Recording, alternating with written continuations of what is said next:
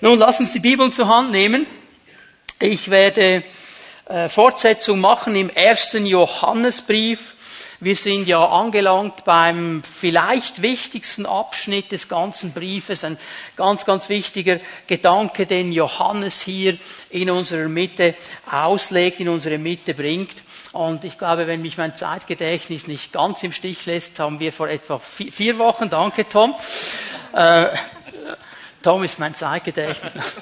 Vor vier Wochen darüber gesprochen, äh, über den ersten Teil dieses Abschnitts. Das ist der Abschnitt 1. Johannes 4, Vers 17 bis 5. Kapitel, 5. Vers. Ein langer Abschnitt.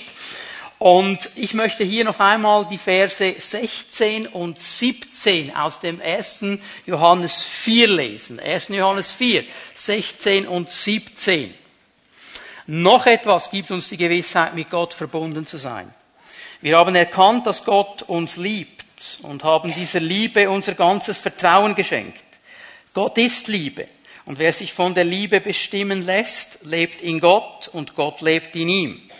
Wenn das bei uns der Fall ist, wenn das bei uns der Fall ist, wenn wir erkannt haben, dass Gott in uns lebt und Gott uns liebt, wenn wir mit ihm verbunden sind, wenn das bei uns der Fall ist, hat uns die Liebe von Grund auf erneuert, sagt die neue Genfer Übersetzung.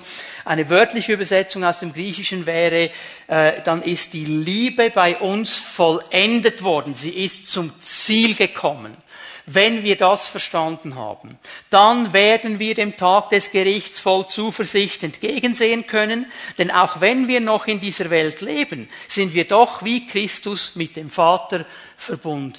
Und das ist eine gewaltige Verheißung, ein gewaltiger Zuspruch des Wortes Gottes, dass er sagt, hey, egal was noch alles kommt, wir können mit Zuversicht vorwärts gehen. Auch wenn wir noch in dieser Welt leben. Und diese Welt ist nicht so, wie wir sie uns wünschen würden. Diese Welt ist eine gefallene Welt. In dieser Welt geschehen Dinge, die wir nicht einordnen können. In dieser Welt können Tragödien geschehen. In dieser Welt kann es auch ab und zu sein, dass wir keine Antwort bekommen auf unsere Frage. Frage. Aber eines dürfen wir wissen, wir sind mit Christus verbunden. Und das gibt uns die Kraft, vorwärts zu gehen. Ich habe gestern am, am äh, Durchbruch zur Freiheit Wochenende gesagt, Gott sitzt auf dem Thron, ob ich mich gut fühle oder nicht. Das hat nichts zu tun mit meinen Gefühlen. Er sitzt immer auf dem Thron. Er regiert immer. Er ist immer der König. Und wenn ich das weiß und wenn das lebt in mir, dann kann ich vorwärts gehen. Auch in solchen Momenten, wie wir das in diesem Zeugnis gehört haben. Wenn wir es uns anders wünschen würden, und manchmal gibt uns dann Gott sehr schnell diesen Blick, dass wir sagen können, jawohl, wir haben die Gnade bekommen, es ist genial, es ist wunderbar. Der Herr ist mit uns. Und Johannes macht hier einen wichtigen Punkt. Er sagt, auch in dieser Welt, wir sind verbunden mit ihm. Darum können wir echt leben und darum können wir das, was er uns gibt, auch richtig umsetzen. In diesem ganzen Abschnitt von Vers 17, 1. Johannes 4, bis Kapitel 5, Vers 5 sind es drei wichtige Punkte, die Johannes betont. Er spricht über Liebe, er spricht über Aufrichtigkeit. Darüber haben wir vor vier Wochen schon gesprochen. Ich werde das hier nicht noch einmal wiederholen. Und dann gibt es noch eine dritte Sache. Und die werden wir uns heute anschauen. Und das ist Gehorsam. Jetzt hätte ich erwartet, dass alle Halleluja rufen. Ich bin mir ja bewusst, Gehorsam ist so eine Sache. Dieses Wort Gehorsam ist vielleicht nicht das Wort, das wir uns aussuchen würden. Und äh, wie ich das auch schon erwähnt habe, wir alle haben ja eine Prägung, wir haben einen Filter. Und je nachdem, wie ich geprägt bin, je nachdem, wie mein Filter ist, kommt jetzt beim Wort Gehorsam irgendetwas hoch. Und ich denke, wir müssen uns heute Morgen die Zeit nehmen, darüber nachzudenken, was meint denn Gott, wenn er von Gehorsam spricht? Was meint er denn? Und ich habe nur einen Punkt heute Morgen und den habe ich provokant formuliert, freudiger Gehorsam. Darüber werde ich sprechen. Also nicht nur Gehorsam, freudiger Gehorsam. Oh, jetzt schauen mich einige ganz komisch schon an. Lass uns mal hineinlesen in die Verse 1, 2 und 3 im 1. Johannes 5. 1. Johannes 5, die Verse 1, 2 und 3. Jeder, der glaubt, dass Jesus der von Gott gesandte Retter, der Christus ist, ist aus Gott geboren. Und ein Kind, das Gott seinen Vater liebt, liebt auch seine Geschwister, die anderen Kinder dieses Vaters. Es gilt aber auch das Umgekehrte. Die Echtheit unserer Liebe zu den Kindern Gottes erkennen wir daran, dass wir Gott lieben. Und das wiederum bedeutet, dass wir nach seinen Geboten leben. Unsere Liebe zu Gott zeigt sich nämlich im Befolgen seiner Gebote. Und seine Gebote zu befolgen ist nicht schwer. Dieses Wort ist nicht schwer bedeutet wirklich nicht schwer zu halten. Es bedeutet nicht drückend, nicht belastend. Johannes sagt also, die Gebote Gottes zu halten ist nichts Bedrückendes. Es ist nichts Schweres. Es ist nicht etwas, was uns belastet. Es ist eigentlich eine ganz leichte Sache. Und darum merken wir ja schon, er hat keine Probleme mit Gehorsam. Und darum spricht er auch von dem, was ich eben freudigen Gehorsam nenne. Weil er etwas verstanden hat, was wir vielleicht noch nicht ganz verstanden haben aufgrund unserer Prägung. Und dem werden wir heute Morgen ein bisschen auf die Spur gehen miteinander. Ich bin mir bewusst, dass wenn man von Gehorsam spricht, sofort auch irgendwo die Fragen nach Autorität und Unterordnung in den Raum kommen. Und hier möchte ich etwas sagen, was ganz, ganz wichtig ist. Die Bibel kennt zwei Arten von Gehorsam. Zwei Arten von Gehorsam. Unfreiwilliger Gehorsam wo es gar keine Diskussion gibt, ob du dich unterordnest, ob du gehorsam bist, keine Diskussion. Wenn es um die Natur geht, wenn es um den Teufel geht, wenn es um die Dämonen geht, da gibt es nur unfreiwilligen Gehorsam. Die haben nichts zu sagen, die haben sich zu unterordnen. Ich gebe euch hier zwei Bibelstellen. Psalm 148, Vers 8. Lobt ihn Schnee und Hagel, Feuer und Rauch, du Sturmwind, der seine Befehle ausführt. Der Sturmwind hat nur eine Aufgabe, die Befehle Gottes auszuführen. Da wird nicht diskutiert. Ich meine, Gott sagt nicht, du wehst jetzt vom Süden und der Sturmwind sagt, ja, aber der Norden gefällt mir besser. Der macht einfach, was Gott sagt. Das ist keine Diskussion. Und dann Philipper 2, Vers 10. Weil Jesus diesen Namen trägt, werden sich einmal alle vor ihm auf die Knie werfen. Alle, die im Himmel, auf der Erde und unter der Erde sind. Es wird einen Moment geben in der Zeit, da wird der Teufel und alle seine Dämonen die Knie beugen vor Jesus und vor ihm auf die Knie gehen. Macht er das freiwillig? Natürlich nicht, aber er muss. Es gibt keine Diskussion. Es gibt einen unfreiwilligen Gehorsam. Den kannst du nicht aussuchen. Aber interessanterweise kennt die Bibel auch einen freiwilligen Gehorsam. Immer dann, wenn es um Menschen geht, wenn es um dich und mich geht, geht es nicht um unfreiwilligen Gehorsam, sondern um freiwilligen Gehorsam. Weil Gott ein Gott der Liebe ist weil er uns liebt, weil er mit uns eine Liebesbeziehung haben möchte. Und in einer Liebesbeziehung braucht es immer eine freiwillige Entscheidung.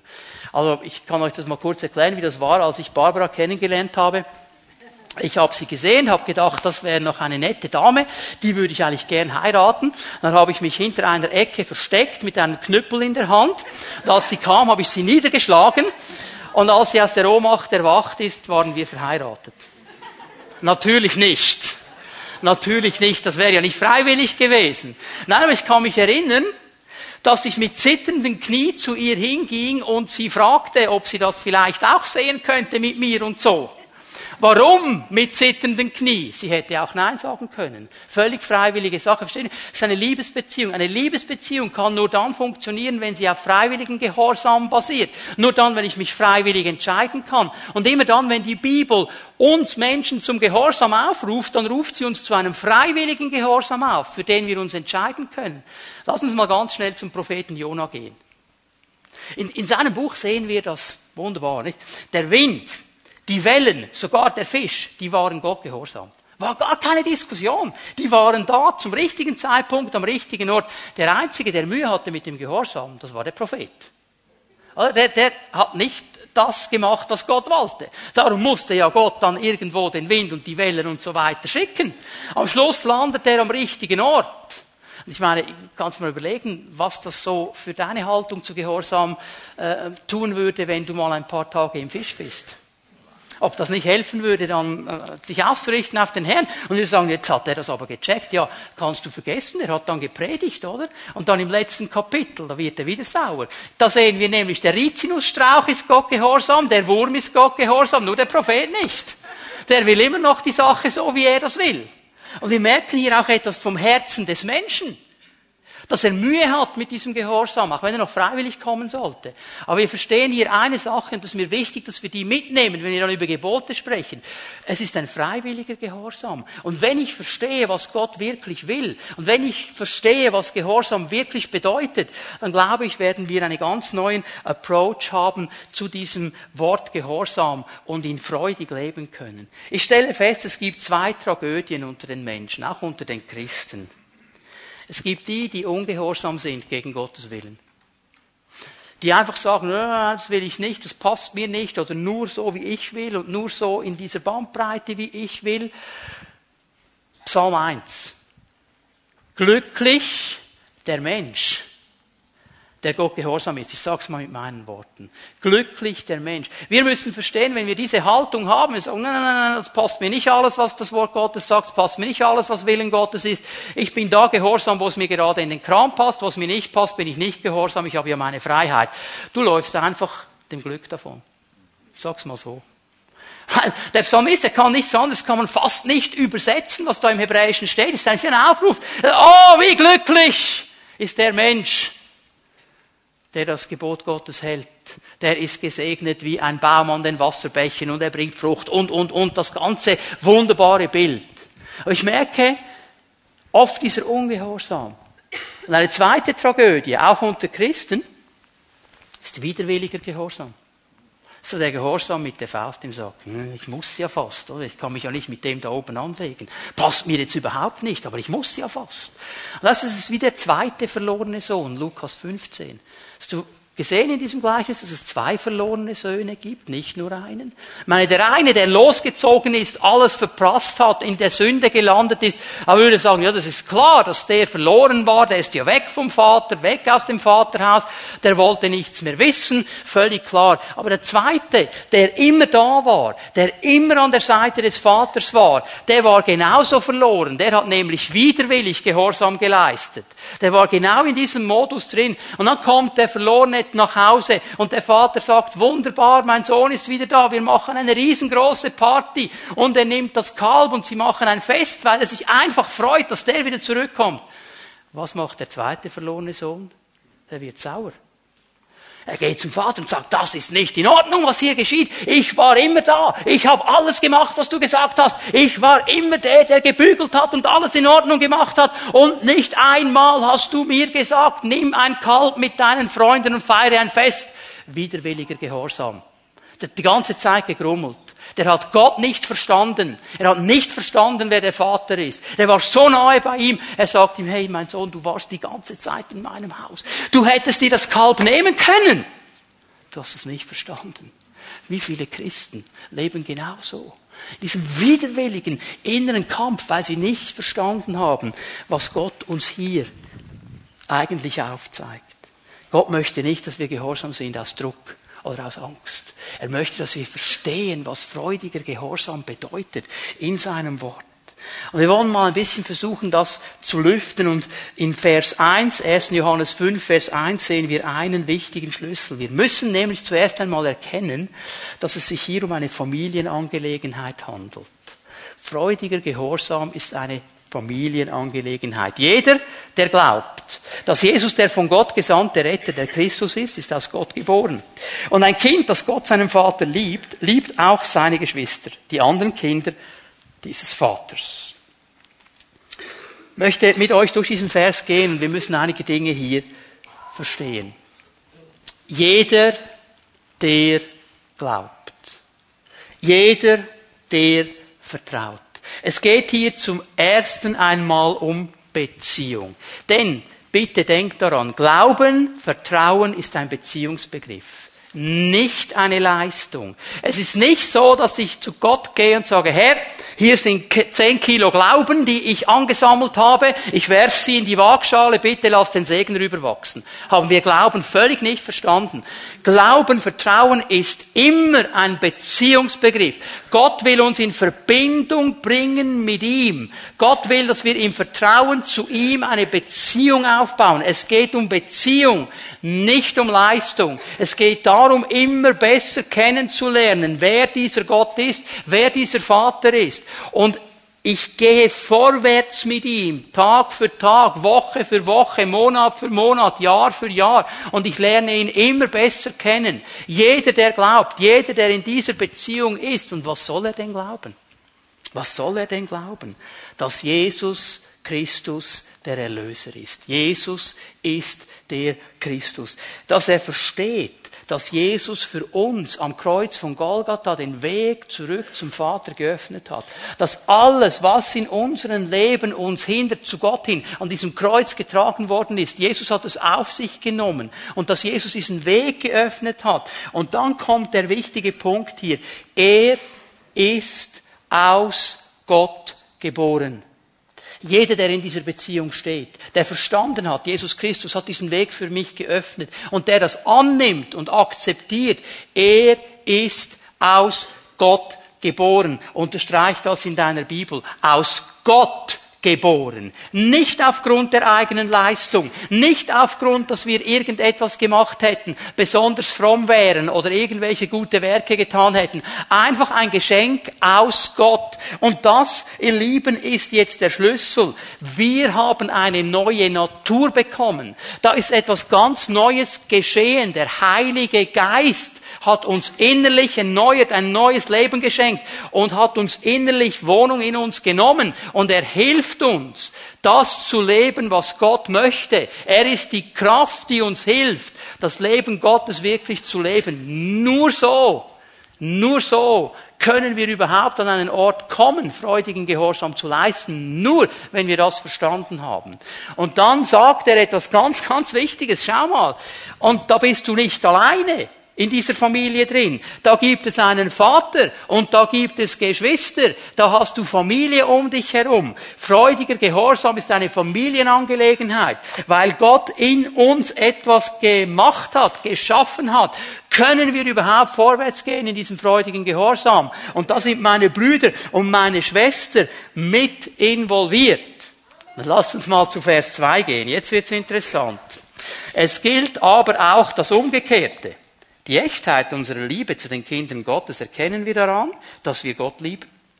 Und das wiederum bedeutet, dass wir nach seinen Geboten leben. Das hat mich fast aus den Socken gehauen diese Woche.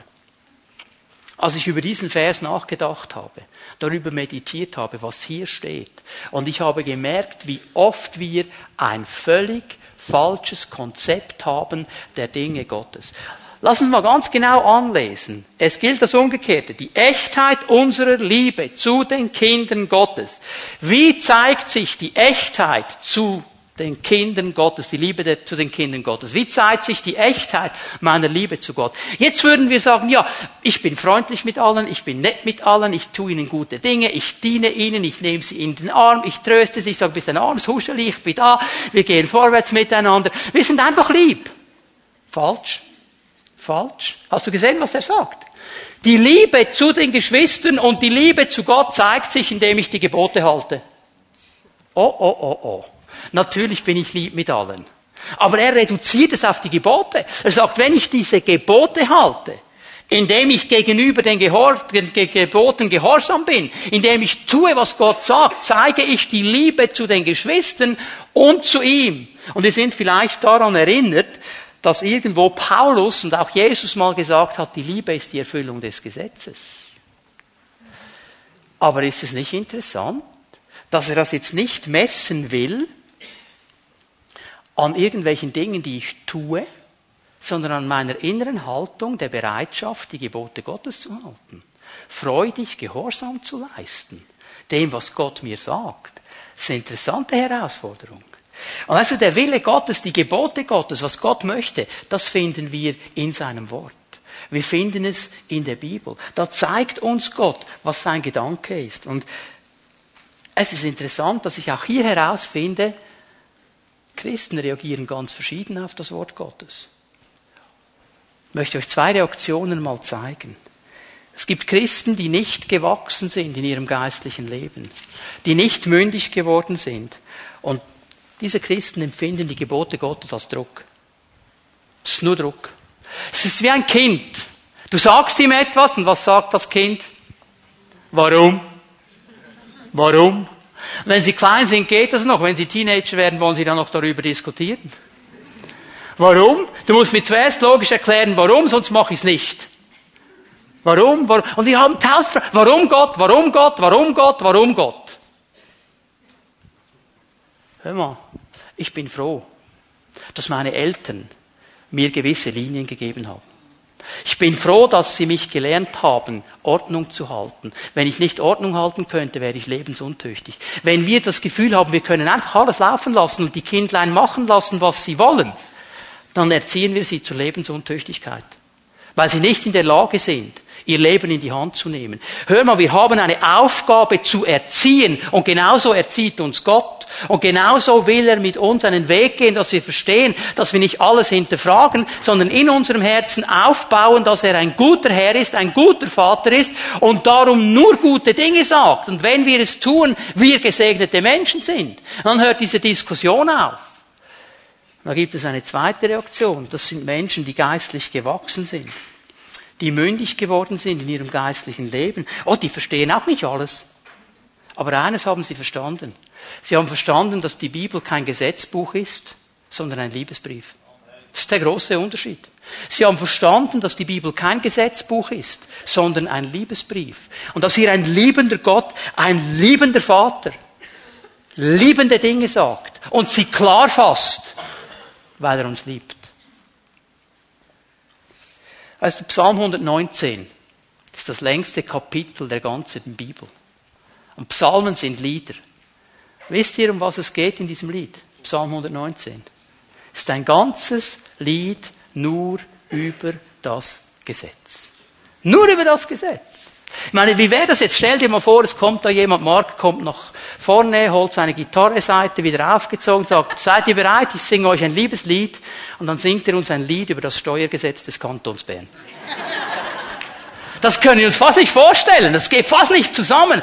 Aber offensichtlich hat der Autor der Psalmen hier etwas verstanden über die Gesetze Gottes, dass er ein Liebeslied draus macht. Und er sagt, oh, ich freue mich schon am Morgen früh, wenn ich aufstehen kann und die Gebote lesen kann. Und ich lese sie in der Nacht und ich freue mich, weil sie so gut sind und weil sie Licht bringen und weil sie mich leiten und weil sie wie Honig sind und Halleluja. Der flippt völlig aus.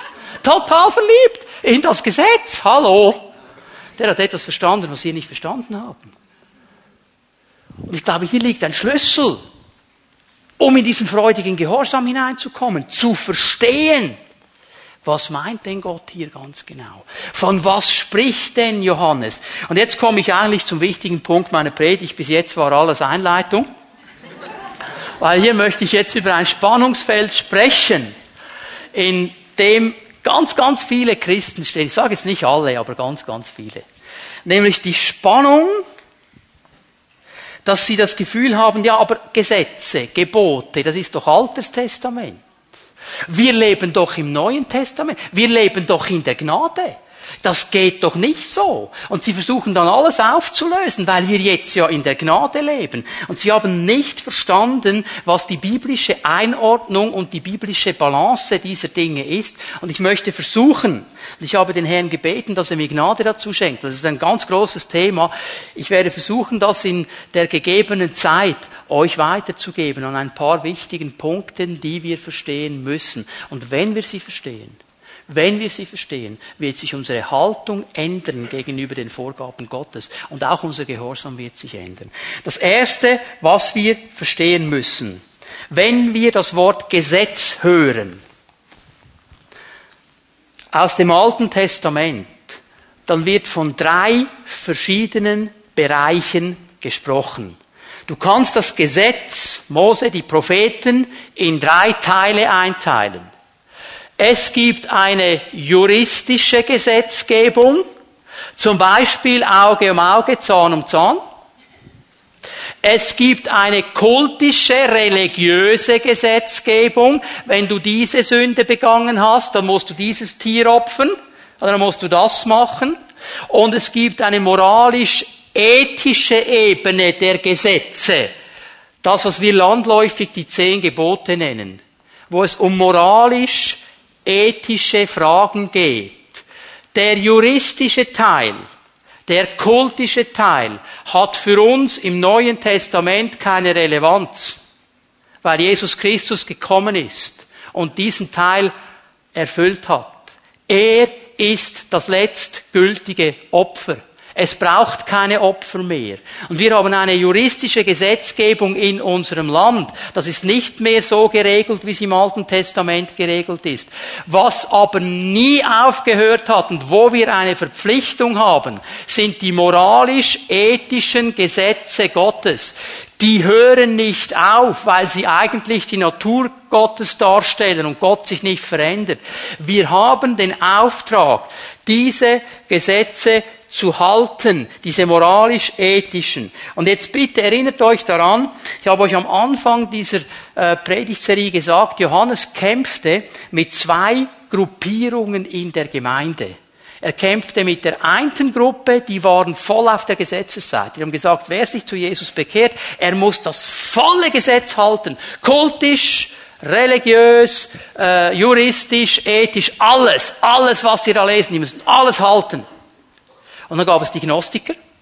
Das waren so ein bisschen die abgespaceden die haben sich irgendwo charismatisch da ganz oben bewegt und, ah, es gibt gar keine Gesetze mehr, nur noch Gnade, nur noch Gnade und alles nur noch der Heilige Geist und wenn der Heilige Geist mir das nicht sagt, dann mache ich das nicht. Das waren die abgespaceden. Okay? In dieser Aussage hier geht Paulus eigentlich mit beiden ein bisschen ins Gericht. Weil, ich muss euch ein bisschen mit einem griechischen Wort noch stressen. Okay? Aber dass wir den Zusammenhang verstehen. Das griechische Wort für Gesetz ist Nomos. Nomos. Immer dann, wenn Nomos gebraucht wird im Neuen Testament, ist das ganze Gesetz gemeint. Juristisch, kultisch, ethisch. Mose und die Propheten, das ganze Teil. Also was man anziehen soll, was man essen soll und so weiter. Alles, alles. Nomos. Johannes braucht nie das Wort Nomos. Also da, wo du Gebet, Gebot liest, da steht im Griechischen nicht Nomos, da steht Entolein. Ein Prinzip, eine Anweisung. Und es bezieht sich auf die zehn Gebote, auf diese zehn Worte Gottes, auf die moralisch-ethischen Anweisungen Gottes. Mit anderen Worten sagt hier Johannes, den Gesetzesfreaks, Leute, das könnt ihr abschminken. Zwei Drittel könnt ihr rausstreichen. Das ist die Freiheit des neuen Bundes. Nicht? Stell dir mal vor, das ist ja Stress gewesen. Der Jürg, oder? Hat irgendwas falsch gemacht.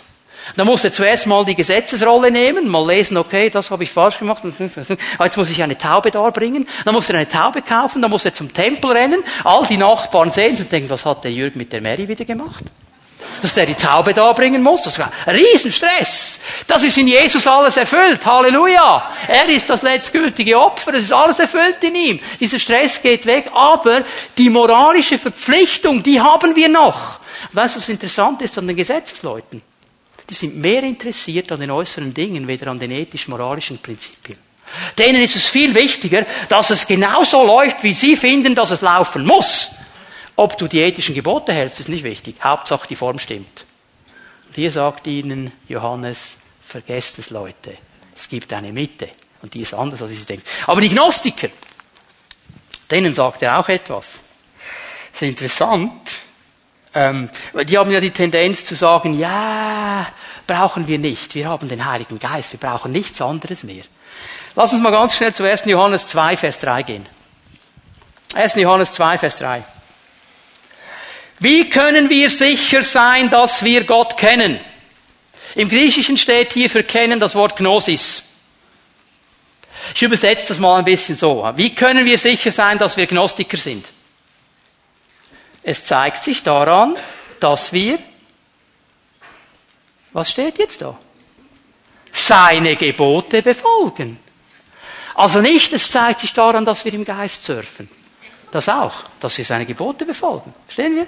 Ich möchte das einfach ein bisschen einmitten. Es gibt beide Bereiche. Und Johannes bringt es in eine Mitte. Und er sagt, dieses Gesetz, dieses moralisch-ethische ist unsere Verpflichtung. Das Zweite, was wir aber verstehen müssen, und darum kommt er ja so klar mit diesen Dingen. Das Gesetz wurde von Gott nie als ein Mittel, als ein Weg zur Erlösung gesehen. Nie. Das war nie der Gedanke Gottes. Gott hat immer das ganze Bild gesehen. Ich gebe euch hier mal Galater 2, Vers 16. Galater 2, Vers 16. Wir wissen jetzt, dass der Mensch nicht durch das Befolgen von Gesetzesvorschriften, hier steht Nomos, für gerecht erklärt wird sondern nur durch den Glauben an Jesus Christus. Darum haben auch wir unser Vertrauen auf Jesus Christus gesetzt, denn wir möchten vor Gott bestehen können und das ist, wie gesagt, nur auf der Grundlage des Glaubens an Christus möglich, nicht auf der Grundlage des Gesetzes. Niemand steht durch das Befolgen von Gesetzesvorschriften vor Gott gerecht da. Er macht es hier ganz klar. Er sagt, es ist rein unmöglich und es war von Gott gar nie so geplant. Das Dritte, was wir verstehen müssen, das ist ganz wichtig. Das Gesetz sollte uns aufzeigen, dass wir sündig sind und selbstgerecht und dass wir Gnade und Barmherzigkeit brauchen. Das war die Aufgabe des Gesetzes. Galater 3. Schreibt ihr einfach die Stellen auf. Ich gehe relativ schnell hier durch. Schreibt ihr die Stellen auf, liest sie zu Hause in Ruhe nach. Galater 3, Vers 11 Vers 19, Vers 24. Galater 3, Vers 11, Vers 19, Vers 24. Und an einer anderen Stelle heißt es, der Gerechte wird leben, weil er glaubt, Beziehung. Daraus geht klar hervor, dass niemand, der sich auf das Gesetz verlässt, vor Gott gerecht dastehen kann. Welche Aufgabe hatte dann das Gesetz? Es wurde hinzugefügt, um ans Licht zu bringen, dass wir mit unserem Tun Gottes Gebote übertreten und sollte so lange in Kraft bleiben, bis jener Nachkomme Abrahams da war, auf den sich Gottes Zusage bezog.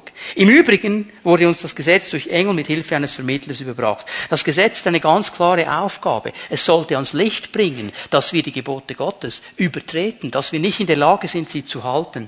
Das Gesetz war also unser Aufseher. Hier steht im Griechischen unser Erzieher, der Pädagogos. Er hat uns erzogen. Gott ist immer im Erziehungsbusiness. Immer. Gott erzieht. Gott ist ein Erzieher. Jeder Vater hat die Aufgabe zu erziehen. Ich sage es noch einmal, wenn wir das Gefühl haben, wir können die Kinder einfach machen lassen, das wird nicht funktionieren, das ist nicht biblische Grundlage. Wir haben einen Erziehungsauftrag. Solange sie nicht mündig sind, haben wir Grenzen zu setzen. Es ist wichtig, dass wir das tun. Das tut Gott nämlich auch mit uns. Dieser Aufseher, unter dessen strenge Hand uns Gott gestellt hat, das Gesetz ist streng. Das Gesetz, hallo, das macht mich fertig. Tja, wenn ich's lese, und dann noch versuche zu halten, das macht mich kaputt. Weil ich frustriert sein werde. Ich versuche von ganzem Herzen das zu tun. Ich schaffe es nicht. Und das Gesetz sagt, äh, noch mehr versuchen, noch mehr anstrengen, noch mehr tun. Stress, Stress, Stress, Stress. Das ist eine strenge Hand. Warum? Gott wollte uns an den Punkt bringen, dass wir verstehen, ihr werdet das nie, nie, nie, nie, nie schaffen. Du kannst noch so perfekt und so gut und so nett sein. Nie. Keine Chance. Strenge Hand. Es hat nur eine Aufgabe. Nur eine Aufgabe. Lass uns weiterlesen. Bis Christus kam. Denn es war Gottes Plan, uns auf der Grundlage des Glaubens für gerecht zu erklären. Das Gesetz sollte hinweisen, immer hinweisen auf Jesus Christus, der kam. Das ist mein nächster Punkt. Jesus ist gekommen, nicht um das Gesetz aufzulösen, sondern um es zu erfüllen. Wenn du sagst, das Alte Testament, dann hätte es Jesus aufgelöst. Ist aber nicht gekommen, es aufzulösen. Er ist gekommen, es zu erfüllen. Er war der Allereinzigste und wird auf ewig der Einzigste sein, der als Mensch das Gesetz erfüllt hat. Juristisch, kultisch, ethisch, moralisch. In seiner ganzen Fülle. Jesus hat jedes Gesetz, jedes Gebot erfüllt. Ich gebe euch auch hier zwei Stellen, Galater 4, Vers 4. Als sich aber die Zeit erfüllt hatte, sandte Gott seinen Sohn, zur Welt gebracht von einer Frau. Er war Mensch. Er war Mensch wie du und ich. Er war Mensch. Zur Welt gebracht von einer Frau. und dem Gesetz unterstellt. Jesus war unter dem Gesetz. Er hat nicht eine Sonderbehandlung bekommen. Er hat nicht eine Spezialübung bekommen. Wir haben gestern eine Dokumentation gesehen über eine Universität in, in Venezuela und da wurde so etwas gesagt, das ist interessant. Sie haben gesagt, eigentlich kann jeder äh, Venezuelaner an dieser Universität studieren, wenn er die Aufnahmeprüfung besteht. Ausgenommen von der Ausnahmeprüfung sind die Söhne und Töchter der Professoren. Die können ohne Prüfung gehen. Hey, wir denken manchmal, der Sohn Gottes, der hat eine Spezialkonzession. Nein. Nein, er war dem Gesetz unterstellt und er hat es zu halten und er war der Einzige, der es halten konnte und er hat es gehalten für dich und für mich, um die, die unter dem Gesetz sind, frei zu kaufen, damit wir als Söhne und Töchter aufgenommen würden. Halleluja. Ist das nicht genial? Gott hat uns aufgenommen, er hat alles getan für uns. Matthäus 5, Vers 17, ich gebe euch diese Stelle noch. Denkt nicht, ich sei gekommen, um das Gesetz oder die Propheten außer Kraft zu setzen. Ich bin nicht gekommen, um außer Kraft zu setzen, sondern um zu erfüllen. Jesus hat es erfüllt. Er hat es erfüllt. Und er hat mit seinem Sterben am Kreuz einen neuen Weg für uns geöffnet und den neuen Bund eingeläutet. Wir haben eine andere Grundlage als die Menschen des Alten Testamentes. Wir sind in einem neuen Bund mit Gott. Wir haben einen Zugang zu ihm, wir haben den Heiligen Geist. Und darum können wir freudig gehorsam sein. Es ist interessant, wenn du mal die Bergpredigt genau liest. Hast du gemerkt, dass Jesus die Messlatte für dich und mich höher legt? Es gibt eine Sache, die er immer wieder wiederholt in der Bergpredigt. Den Alten wurde gesagt, Altes Testament, ich aber sage euch. Und jetzt kommt mehr Anforderung. Warum kann er das tun? Weil wir den Heiligen Geist haben. Weil wir durch den Heiligen Geist in der Lage sind, freudig Gehorsam zu leisten und zu tun, was er uns sagt. Darum legt er die Messlatte sogar höher. Das hat nichts damit zu tun, dass er uns noch ein bisschen mehr stressen will. Dass er sagen will, ihr habt eine ganz andere Voraussetzung. Da ist etwas geschehen. Durch den Glauben seid ihr in die Familie Gottes hineingekommen. Und durch die Kraft dieser Familie, durch die Kraft des Heiligen Geistes, durch das Miteinander könnt ihr vorwärts gehen und freudig Gehorsam leisten. Das ist der Punkt, den er machen will. Weil Gott uns das Leben geschenkt hat und den Heiligen Geist geschenkt hat, haben wir ein ganz anderes Potenzial, freudigen Gehorsam zu leisten und die Gebote zu halten. Und jetzt möchte ich mit euch ganz zurückgehen zu diesen moralisch-ethischen Geboten Gottes ins zweite Buch Mose, Kapitel 20. Wir lesen mal die ersten beiden Verse. Und ich glaube, wenn wir jetzt mit diesem Blickwinkel uns das anschauen und verstehen, was hier geschieht, wird sich der Blick auf diese Dinge für immer verändern. Ich möchte, bevor ich es lese, schon eine ganz wichtige Aussage machen. Hast du schon jemals erkannt und gesehen, dass die Gebote Gottes, die Gesetzesgebung, ich sage es mal so, mit dem Evangelium beginnt? Die Gebote Gottes beginnen mit dem Evangelium. Und Gott redete all diese Worte und sprach, ich bin der Herr, dein Gott, der dich herausgeführt hat aus dem Land Ägypten, und aus einem Sklavenhaus. Ich bin der Herr, dein Gott. Gott beginnt nicht mit Verboten und Androhungen. Er beginnt mit dem Evangelium. Er beginnt mit einem gewaltigen Zuspruch. Und übrigens der Schlüssel ist folgend, das ist das erste Gebot. In der Regel fangen wir an zu zählen bei, du sollst keine anderen Götter haben. Das ist das erste Gebot. Er sagt, das aller, allererste meiner Worte. Ihr wisst ja, man spricht vom Dekalog, von den zehn Worten. Im Hebräischen steht auch nichts von Gebot. Es sind einfach die Worte Gottes, sind die Lebensworte Gottes, die Werte Gottes, die ethischen, moralischen Werte Gottes. Und das erste, was er sagt, was du verstehen musst, ich bin der Herr. Ich bin der Herr, dein Gott. Und hier sehe ich folgende Dinge. Es ist interessant, dass Gott sich vorstellt. Ich bin der Herr. Ich bin der Herr.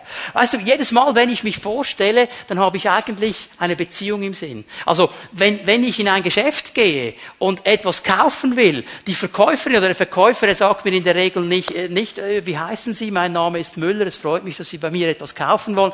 Das interessiert ihn eigentlich gar nicht. Er ist höchstens daran interessiert, mich gut zu beraten und mir etwas zu verkaufen. Aber interessanterweise, die Nachbarn, die neu bei uns eingezogen sind, auf derselben Etage, die haben geklingelt und haben gesagt, wir heißen so und so, wir wohnen jetzt da gerade auf der gleichen Etage. Die sind interessiert an Beziehung. Die wollen mit uns Beziehung haben. Haben wir verstanden, dass Gott interessiert ist an Beziehung, dass er kommt und sagt, ich bin der Herr.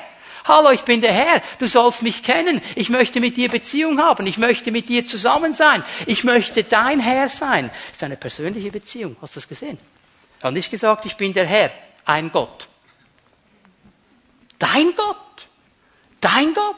Er sagt, ich, der Herrscher des ganzen Universums, der, der alles erschaffen hat, der, der alles kann und alles in der Hand hält, ich bin interessiert an einer persönlichen Beziehung mit dir. Und hör mal, das ist der Schlüssel, das ist der erste Wert. Darum sagt er, und hör mal, ich bin Gott. Du musst keine anderen Götter neben mir haben. Ich reiche völlig aus. Ich bin genug. Ich kann dir alles geben, was du jemals Du brauchst gar nichts anderes. Ich bin der Herr, dein Gott. Und übrigens, mach dir kein Bild. Denn weißt du, du kannst alle Maler und alle Kunsthauer und alle Mosaikleger und alle Künstler der Welt nehmen und die können tausend Bilder nehmen. Ich bin immer größer. Mach dir doch gar kein Bild, reduziere mich doch nicht. Ich bin der Herr, dein Gott. Und jetzt merken wir, wie er aufbaut wie er anfängt, logisch nachzuziehen. Darum brauchst du keine anderen Götter. Darum brauchst du keine Bilder. Ich bin der Herr, dein Gott. Und ich bin der Herr, dein Gott, der diese persönliche Beziehung will. Und es geht mir immer um eine Sache, um Erlösung und Herausführung. Denn ich bin der Herr, dein Gott, der dich herausgeführt hat aus dem Land Ägypten und aus der Sklavenschaft. Darum sage ich dir, die Gebote Gottes beginnen mit dem Evangelium. Das ist Evangelium. Gott begegnet uns und er führt uns heraus aus der Sklavenschaft und er führt uns in eine neue Beziehung mit ihm. Es geht um Erlösung und Herausführung und es geht um einen neuen Stand. Du bist nicht mehr in Ägypten, du bist in der Freiheit. Und darum, weil wir diese Freiheit haben, können wir freudig Gehorsam leisten gegenüber diesen moralischen Geboten Gottes.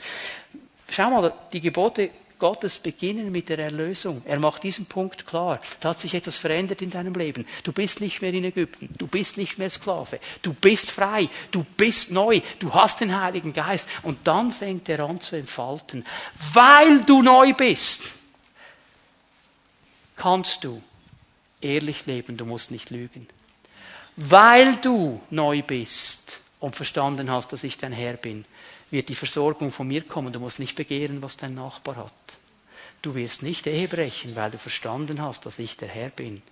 Und dann sagt er uns, und übrigens vergiss es nicht, in all deiner Arbeit, die du tust, es gibt einen Tag in der Woche, nimm den Zeit für dich und für mich, damit wir die Beziehung aufbauen. All diese Anliegen Gottes, all diese Werte Gottes, sie kommen aus diesem Gedanken heraus, ich bin der Herr, dein Gott. Und ich will, dass du in meiner Beziehung lebst. Er sagt, hey, ich bin dein Erlöser, ich bin dein Versorger, ich bin dein Beschützer. Ich bin dein Heiler, ich bin dein Perspektivengeber, ich bin dein Vater, ich bin alles, ich bin alles, was du dir nur je vorstellen kannst. Du brauchst doch gar keinen anderen Gott. Ich bin alles, ich bin alles, ich bin es. Gott meint es genial gut mit uns. Haben wir das verstanden?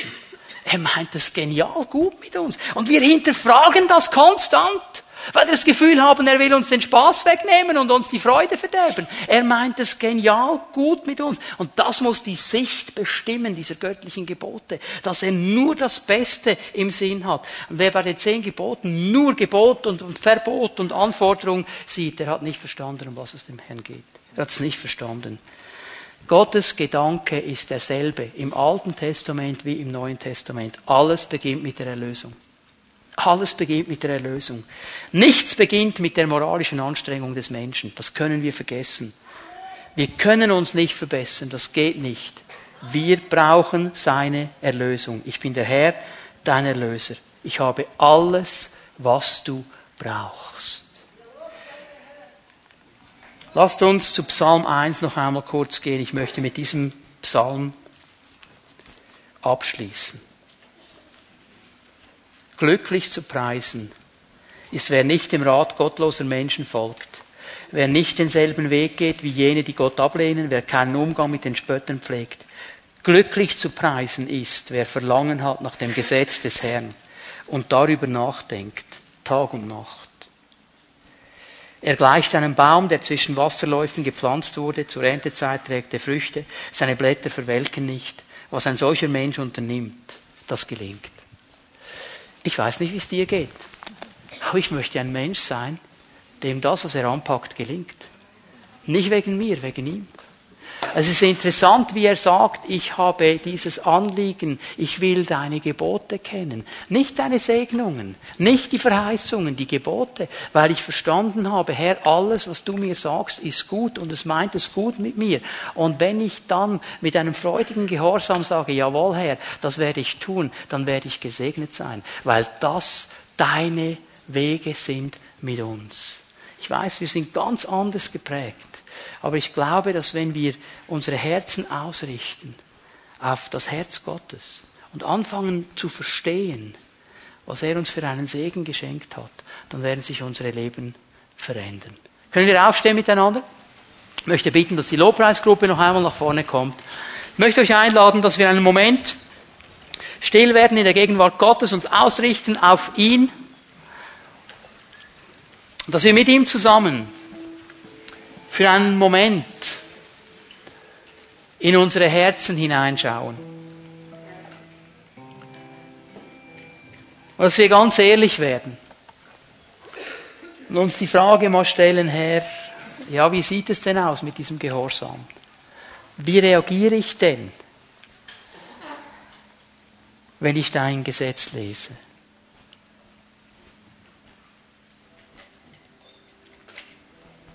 Vielleicht merkst du, dass zuerst einmal diese Reaktion, warum?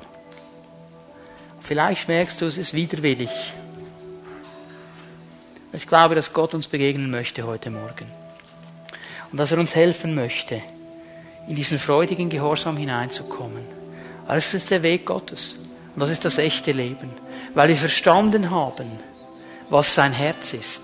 Weil wir verstanden haben, wer er ist. Und ich möchte dich einladen heute Morgen, dass wir eine Entscheidung treffen vor unserem Herrn. Wir wollen das Lied noch einmal singen, in deine Gegenwart, Herr. In seine Gegenwart möchten wir treten. Und ich möchte dich einladen, wenn du heute Morgen vor deinem Herrn eine Entscheidung treffen möchtest und du sagst, Herr, ich will ganz neu mich in diesen freudigen Gehorsam hineinstellen. Ich habe verstanden, was dein Herz ist. Ich habe verstanden, wie genial gut du es meinst mit mir. Und ich möchte, was an mir liegt, in diesen freudigen Gehorsam hineinkommen dann lade ich dich ein, dass du diese Entscheidung triffst und dass du einen Schritt machst aus deiner Reihe heraus und hier nach vorne kommst und dich hier aufstellst und vor der sichtbaren und der unsichtbaren Welt ein Zeugnis ablegst, zu sagen, Herr, was an mir liegt, ich möchte diesen freudigen Gehorsam leisten dir gegenüber, weil ich verstanden habe, es ist der richtige Weg. Und dann lade ich dich ein, dass wir einfach einen Moment miteinander hier vorne stehen und unseren Herrn anbeten. Und der Geist Gottes wird anfangen, Menschen zu dienen, ohne dass jemand kommt und die Hände auflegt. Das wird er tun, weil er die Entscheidung unseres Herzens gesehen hat. Können wir miteinander den Herrn anbeten für einen Moment? Und ich lade dich ein, wenn das deine Entscheidung ist heute Morgen, stell dich einfach hier vorne auf und lass uns miteinander den Herrn anbeten.